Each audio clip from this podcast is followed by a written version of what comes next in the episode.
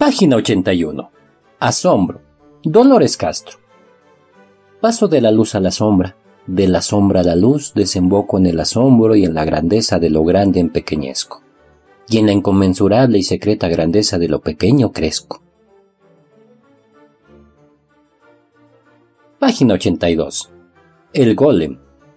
Gustav Meyrink. ¿Quién puede decir que sabe algo sobre el Golem? Contestó Swank y se encogió de hombros. Se lo confina en el imperio de la leyenda, hasta que un día tiene lugar algún suceso en las calles que lo hacen revivir súbitamente. Durante cierto tiempo hablan todos de él y los rumores crecen hasta lo inverosímil. Se vuelven al fin tan exagerados y abultados que finalmente decaen a causa de la propia incredulidad, según se dice. La leyenda tiene su origen en el siglo XVII. De acuerdo a preceptos perdidos de la Cábala, un rabino habría construido un hombre androide, el llamado Golem un hombre para que le sirviese como criado, haciendo tañer las campanas de la sinagoga y para los trabajos pesados. No era por cierto un verdadero hombre y estaba animado solo por una vida vegetativa, rudimentaria y semiconsciente. Y aun esto solamente de día, merced a un papelito mágico, puesto entre sus dientes, papel que atraía sobre él las libres fuerzas astrales del universo.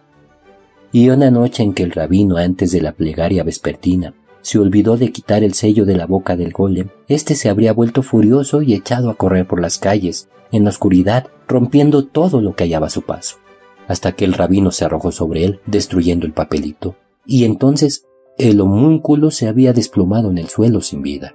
Nada quedó de él, sino la figura que se muestra a los visitantes aún hoy en la sinagoga Al-Neushul. Página 84. Poesía visual. Dormir. En la niebla.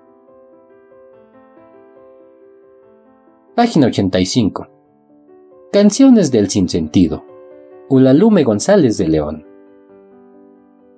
A veces uno se encuentra con alguien que no está allí, y que al día siguiente otra vez no está allí, y uno se pone a desear que ese alguien nunca se vaya para poder no verlo siempre. Fui a visitar a nadie en su casa vacía y nos dijimos nada. Le di todo lo que no tengo. Esto pasa mañana. Página 86. La aventura de los leones. Miguel de Cervantes Saavedra. Y acercándose a don Quijote, que estaba apresurando al leonero para que abriera las aulas, le dijo Señor caballero, los caballeros andantes han de realizar las aventuras que prometen esperanza de salir bien de ellas, y no aquellas que se las quitan, porque la valentía que entra en la jurisdicción de la temeridad más tiene de locura que de fortaleza. Estos leones no vienen contra usted, ni lo sueñan, van a ser presentados contra su majestad, y no será bueno detenerlos ni impedirles su viaje. Váyase, señor Hidalgo, respondió don Quijote a entender con su perdiz mansa y con su hurón atrevido, y deje a cada uno hacer su oficio. Este es el mío, y yo sé si vienen a mí o no estos señores leones. Y volviéndose al leonero le dijo, Voto a tal, hombre ruin, que si no abres luego luego las jaulas, que con esta lanza te he de coser con el carro. El carretero que vio la determinación de aquella armada fantasma le dijo, Señor mío, sea usted servido por caridad, de dejarme desatar las mulas y ponerme a salvo con ellas antes de que se salgan los leones. Porque si me las matan quedaré rematado para toda mi vida, que no tengo otra cosa sino este carro y estas mulas. Oh, hombre de poca fe, respondió don Quijote.